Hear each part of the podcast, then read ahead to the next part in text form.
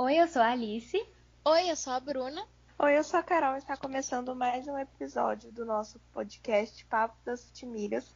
E hoje, dessa vez, a gente ainda vai seguir com a nossa série de clássicos estaduais. Mas hoje a gente vai estrear um novo quadro aqui no nosso Papo das Futimigas, que é o giro da rodada, assim, mencionando algumas polêmicas, fatos interessantes e até títulos tivemos nessas rodadas, né, amigas? Exatamente. Para falar primeiro sobre futebol feminino, a nossa Alice aí vai falar sobre o Campeonato Brasileiro Feminino de Futebol. Então, gente, vamos começar então com a série A1, né, que é a série A no, do Campeonato Brasileiro Feminino, que tivemos o Corinthians vencedor numa goleada de 4 a 2 sobre o Havaí. Havaí Kinderman, né? Mas Havaí. É, o Corinthians fechou a, com 42 pontos. E os rebaixados para a Série A2 foram o Iranduba, o Audax de São Paulo, a Ponte Preta e o Vitória. E aí, indo para a série 2, A2, que é a série, teoricamente, a série B, é claro que eu vou começar falando o quê? Que as meninas gloriosas garantiram acesso de maneira impecável para a série A1.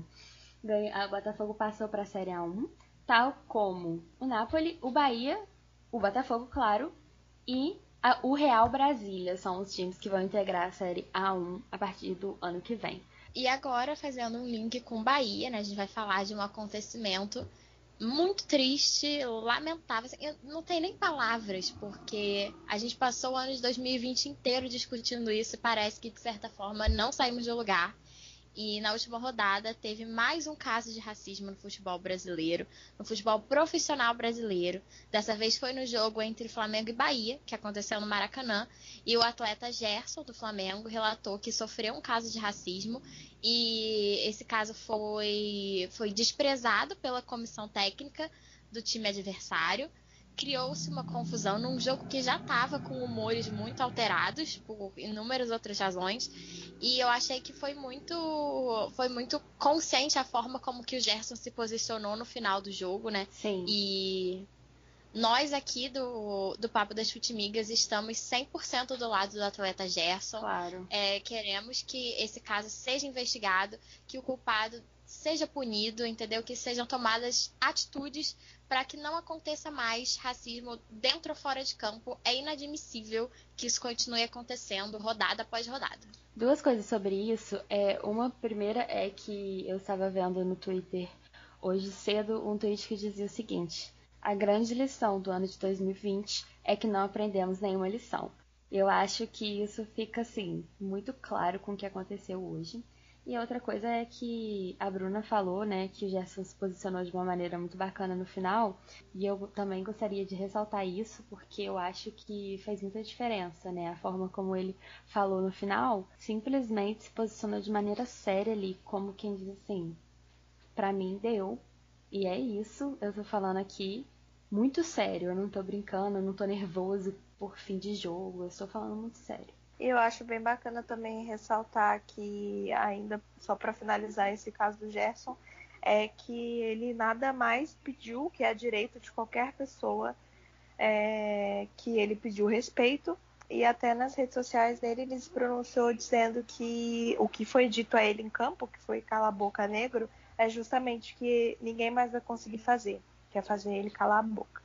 E, então fica aí a nossa solidariedade ao atleta Gerson e também ao menino Luiz Eduardo que passou por um, uma situação de racismo agora essa semana.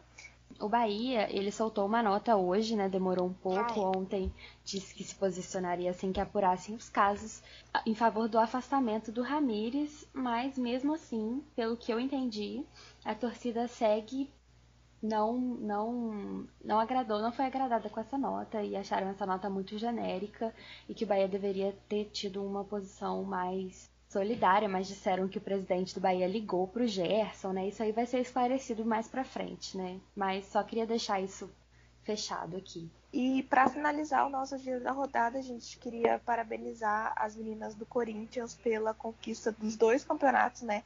Corinthians não só foi campeão do Brasileiro Feminino, como também foi campeão do Campeonato Feminino Paulista. Então, já vamos começar esse episódio falando finalizando então o nosso giro da rodada, mas continuando falando sobre o Corinthians, seguindo nesse nosso tema dos clássicos estaduais de São Paulo. Lembrando que os é, clássicos assim, de São Paulo foram os mais pedidos por vocês no Instagram. E assim como no episódio sobre os clássicos do Rio, a gente vai fazer primeiro contar, né, um pouco da história dos clubes de São Paulo, dos grandes clubes de São Paulo, para que a gente possa explicar e entender como que esses clássicos são o que são hoje. E vamos começar com o Corinthians, que aí falamos aí que conquistou todos os títulos femininos brasileiros, brasileiros e estaduais, né, desse ano. Salve o Corinthians, o campeão dos campeões. Corinthians ele foi fundado em 1910 por um grupo de operários do bairro chamado Bom Retiro, com o nome de Esporte Clube Corinthians. A ideia desses operários era criar um clube para entrar nesses campeonatos melhores, porque a Liga Paulista, que era a liga oficial dos campeonatos de São Paulo, ela só permitia os times de elite. Aquela velha história, né, que você vai ver, ela se repete em todo lugar do mundo, em todo estado do Brasil, tem uma história dessa de clube de elites e clube de operários. E o Corinthians surgiu como um clube de operários. E eles só conseguiram, o Corinthians só conseguiu jogar na, pela Liga Paulista de Futebol em 1903, né? Então ele passou aí três anos em que ele não jogou os grandes campeonatos estaduais. O Corinthians ele se tornou, né, um dos clubes, dos maiores clubes do Brasil. Tem a segunda maior torcida do Brasil, segunda, viu, galera? É importante salientar tem a segunda maior conquista do Brasil e tem hoje muitos títulos, tanto continentais, nacionais, tem mundial, mas fora de campo ele também tem uma história muito interessante que nós não podíamos deixar de contar, que é a democracia corintiana, o maior movimento político de um clube do futebol brasileiro até hoje. A democracia corintiana, ela surgiu em 1981 com a eleição do presidente Valdemar Pires, após assim aproveitamentos horríveis do Corinthians nos campeonatos. Esse presidente, ele optou por, a, por é, ordenar o Corinthians de uma forma democrática. Era literalmente isso. Todos os funcionários tinham direito a voto, né? A gente pode, inclusive, eu sou super a favor de fazer um episódio só sobre democracia corintiana, eu porque também. eu podia ficar horas e horas falando disso aqui. Mas basicamente foi isso. E fora de campo, a democracia corintiana foi muito importante, porque o Brasil estava passando pelo processo de redemocratização, era uma abertura política muito diferente dos anos 70, né? E era ali o iníciozinho dos anos 80, e a democracia corintiana se colocou contra a ditadura militar, colocou, é, fez uma campanha enorme pela direta já, tem aquelas fotos muito bonitas de dia 15 vote, né? São assim emblemáticos. O Sócrates estava nesse time. Casa e o Sócrates, Grande. inclusive, podemos falar, Casa, Grande, sim, sim. E o Sócrates, inclusive, ele, na época das diretas já, né, da campanha para diretas já, ele falou que se a proposta Dante de Oliveira, que era a proposta da diretas já, não passasse, ele ia sair do Corinthians e ia para o futebol italiano. E foi exatamente o que aconteceu. Em 1984, não foi aprovada a proposta para eleições diretas, ou seja, para o povo votar, né? As eleições para presidente continuaram sendo de forma indireta, para o primeiro presidente civil depois da ditadura, e o Sócrates saiu do Corinthians e foi jogar fora do Brasil, cumpriu com a sua palavra. E, enfim, podemos falar mais desse assunto depois, mas acho que já ficou claro que, assim, tirando o meu time, tirando o Flamengo, que é a força máxima da minha, da minha vida, se tivesse se eu tivesse que escolher um time para ter uma simpatia, seria o Corinthians por causa dessas questões políticas e dessa história que eu acho assim incrível. Eu acho muito difícil não ter uma simpatia pelo Corinthians assim, pelo Corinthians e pelo Santos, né, por fatores diferentes. No Santos eu vou entrar aqui agora, mas é, até hoje, né, o Corinthians é um time que se posiciona politicamente diferente da maioria dos jogadores do Brasil. E isso é uma coisa a ser notada, né? E, enfim, é muito, não tem como não destacar isso aqui. E eu tô falando aqui bem do Corinthians, gente. Eu gostaria de lembrar vocês que eu sou carioca e eu levo muito a sério as disputas Rio-São Paulo. Então isso é uma grande afirmativa na minha vida. Eu sou assim, time biscoito em todas as circunstâncias possíveis. Menos vacina e Corinthians, aquelas, né? gente, então, seguindo para a ala dos times simpáticos, né? Ainda temos o time que, se você não tem simpatia por ele, gratidão pelo menos você tem. Que é quem? O Santos. Agora quem dá bola é o Santos. Santos é o novo campeão. Santos Futebol Clube, que foi fundado em 1912 como um clube só de futebol. O Santos foi fundado por três esportistas paulistas na Assembleia de Fundação. Eles elegeram né, as cores azul, branco e dourado como as cores do clube, mas, né, pela dificuldade de conseguir os tecidos para fazer os uniformes, é, esses tecidos azul, dourado, que eles precisavam vir da Inglaterra, né, famoso não tem no Brasil meninas, então é, Carol, nossa especialista em uniformes, disse também que isso aconteceu no remo do Flamengo, né, que eram as mesmas cores e era muito difícil ter acesso a esses tecidos, então as cores foram alteradas para preto e branco. É, eu acho legal o seguinte, duas, duas considerações que eu tenho sobre isso. Eu não gosto particularmente de quem joga como meu time, né, de listras verticais preto e brancas, mas eu acho extremamente glamourosa a camisa branca do Santos e o nome que eles deram para mais um alvinegro. Eles colocaram como alvinegros praianos, que eu acho chiquérrimo, eu acho super legal esse nome, uhum. por Santos ficar no litoral de São Paulo, né? E o Santos, até hoje, por, por, por, isso que eu falei da, da questão da gratidão, é o grande berço de craques no Brasil, né, gente? Porque temos Pelé, Neymar, Antoninho, Gabriel Barbosa, a.k.a. Gabigol, né? Agora e... apenas Gabi. Não agora, agora apenas Gabi Gabigol. Se vocês estiver ouvindo, favor, explicar. Temos quem? Ela, Marta, não é mesmo? Porque o Santos realmente ele trabalha com qualidade altíssima no Brasil. É, fora nomes como Ganso e outros jogadores que acabaram não sendo grandes ícones da seleção, mas são nomes importantes aí do nosso futebol. E, e, é por isso que disse, se você não gosta do Santos, alguma gratidão você deve ao Santos. É igual Botafogo, gente. Eu já larguei essa aqui. Atualmente, o Santos é o segundo maior vencedor do Brasileirão com oito títulos. Vamos chegar, estamos chegando aí, Santos. Fé, fé para tudo. Então vamos lá então falar dele agora, o maior campeão, campeão brasileiro, que é o Palmeiras. E o Palmeiras no ator da partida, transformando a lealdade em padrão.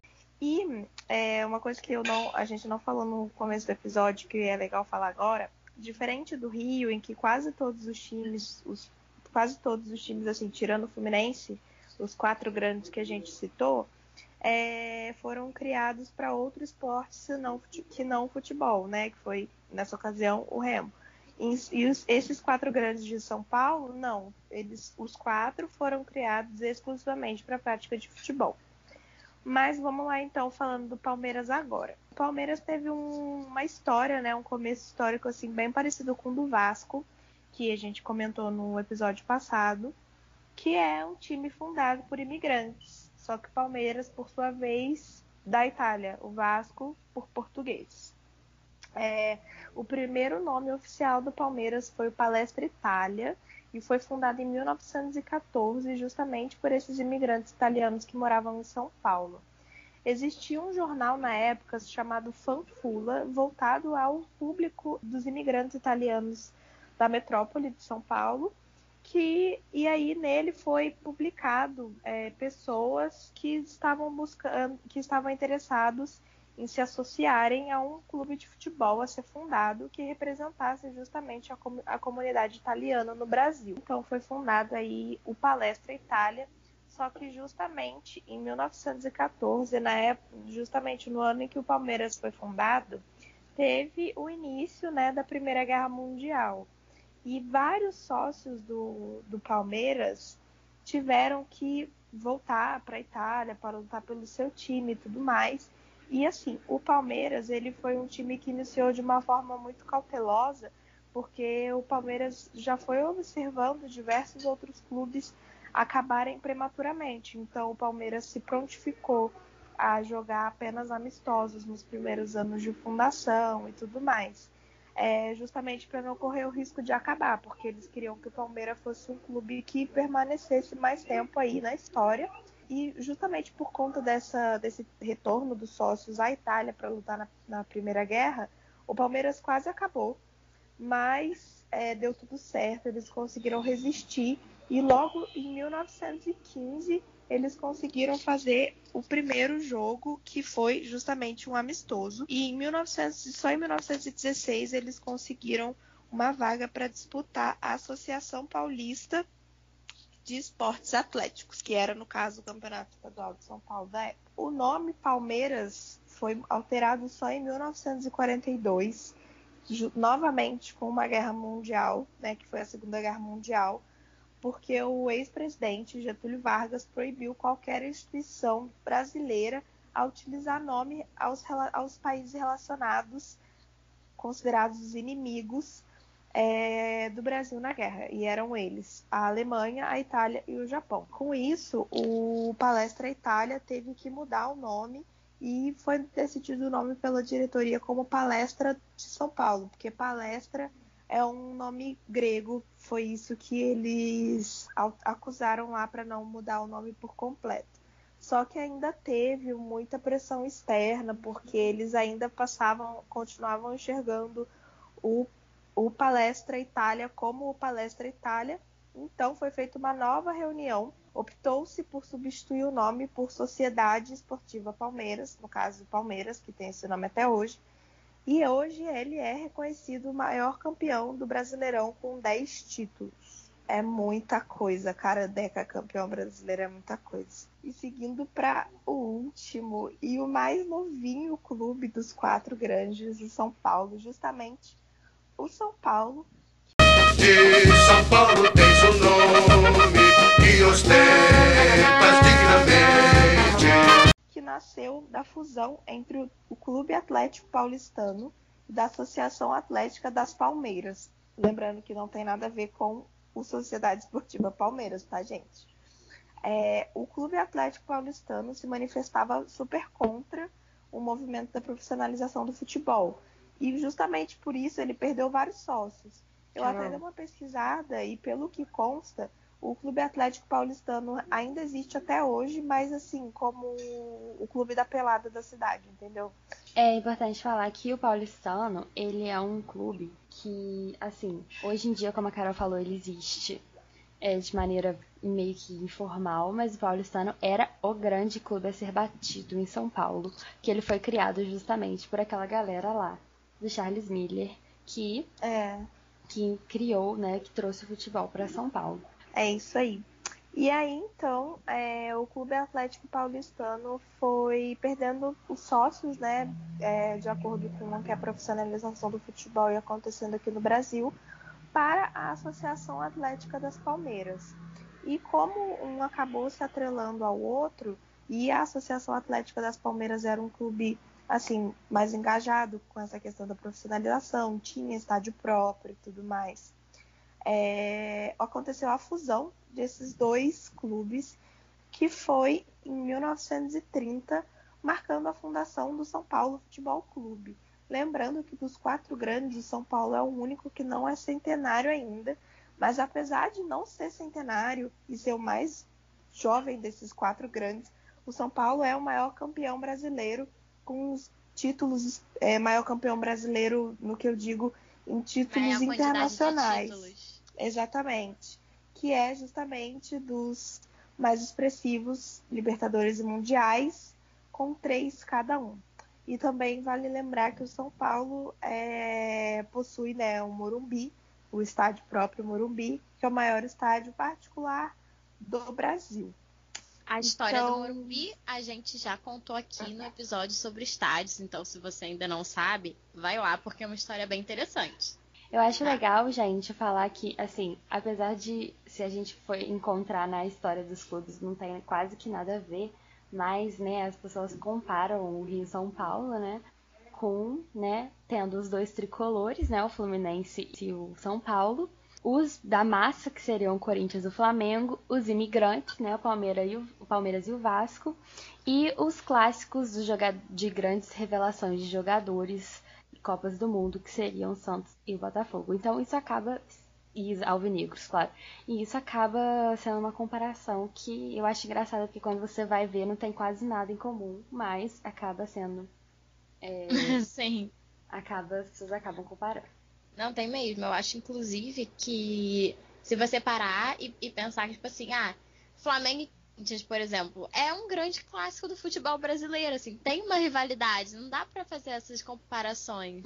Isso porque eu peguei um que não tá nem tão em alta ultimamente, porque Flamengo e, e, Palmeiras, Flamengo e São Paulo são jogos aí interestaduais que estão pegando fogo, né? E a gente vai começar falando do Derby Paulista, que é o clássico entre Corinthians e Palmeiras. Esse clássico teve um nome escolhido, né? Foi batizado pelo jornalista Tomás Mazzoni. E ele agrega dois, os dois times mais antigos do estado de São Paulo, né? Então tem um grande peso. E essa é uma das maiores rivalidades do futebol mundial, pela CNN. Ela, que a CNN fez uma lista e ela considerou esse o, o nono maior clássico do mundo e o segundo maior clássico das Américas e o único do Brasil que entrou nessa lista das principais rivalidades mundiais. Então, assim, não é qualquer coisa, né? E foi colocada como a rivalidade brasileira que mais decidiu vagas e campeonatos de grande porte nacionais e internacionais. Nenhum outro clássico decidiu tanto quanto um Corinthians e Palmeiras no Brasil. Então, assim, já tiveram vários jogos decisivos, muito material para ter muita rivalidade entre os jogadores desses dois times. E aí, recentemente, a gente viu o Corinthians tendo uma ótima fase com o Tite, com a Libertadores em 2012, Mundial, e agora viu o Palmeiras tendo uma ótima fase também. Então, assim, material demais para uma rivalidade aí. E derby, a palavra derby, pelo que Bruna Barão me informou aqui, significa clássico né, no inglês. Sim, sim, os clássicos britânicos são sempre chamados de derby. Então, fica aí. E talvez isso um pouco por causa da herança do Palmeiras, né, que esse nome possa ter, ter sido escolhido. Mas isso aí são tudo teorias que eu estou inventando aqui agora, pensando aqui agora, pelo que eu conheço do uso da palavra, né?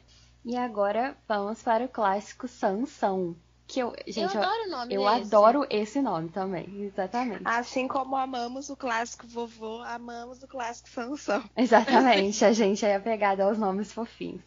É, Sansão Santos e São Paulo. Ele recebe esse apelido também pelo Tomás Mazzoni e ele é conhecido como o clássico da zebra. Por que da zebra? Porque sempre vence o time que está no pior momento. Quando Santos e São Paulo se enfrentam, vence o time que está no pior momento. Não temos estatísticas aqui para isso, peço perdão, mas não, não conseguimos encontrar. E, embora quando se enfrentam na disputa de títulos, os times que estão melhor acabam vencendo, sim.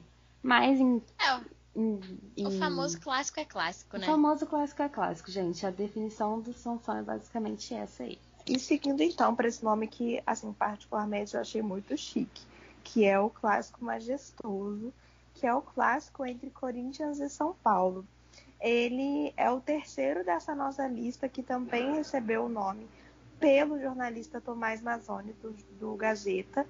E é um clássico brasileiro que, que. um clássico estadual brasileiro que recebe esse nome por reunir o maior número de torcedores do estado de São Paulo, visto que o Corinthians possui a segunda maior torcida do Brasil e o São Paulo, a terceira maior torcida do Brasil. Então, são as duas maiores torcidas do estado de São Paulo.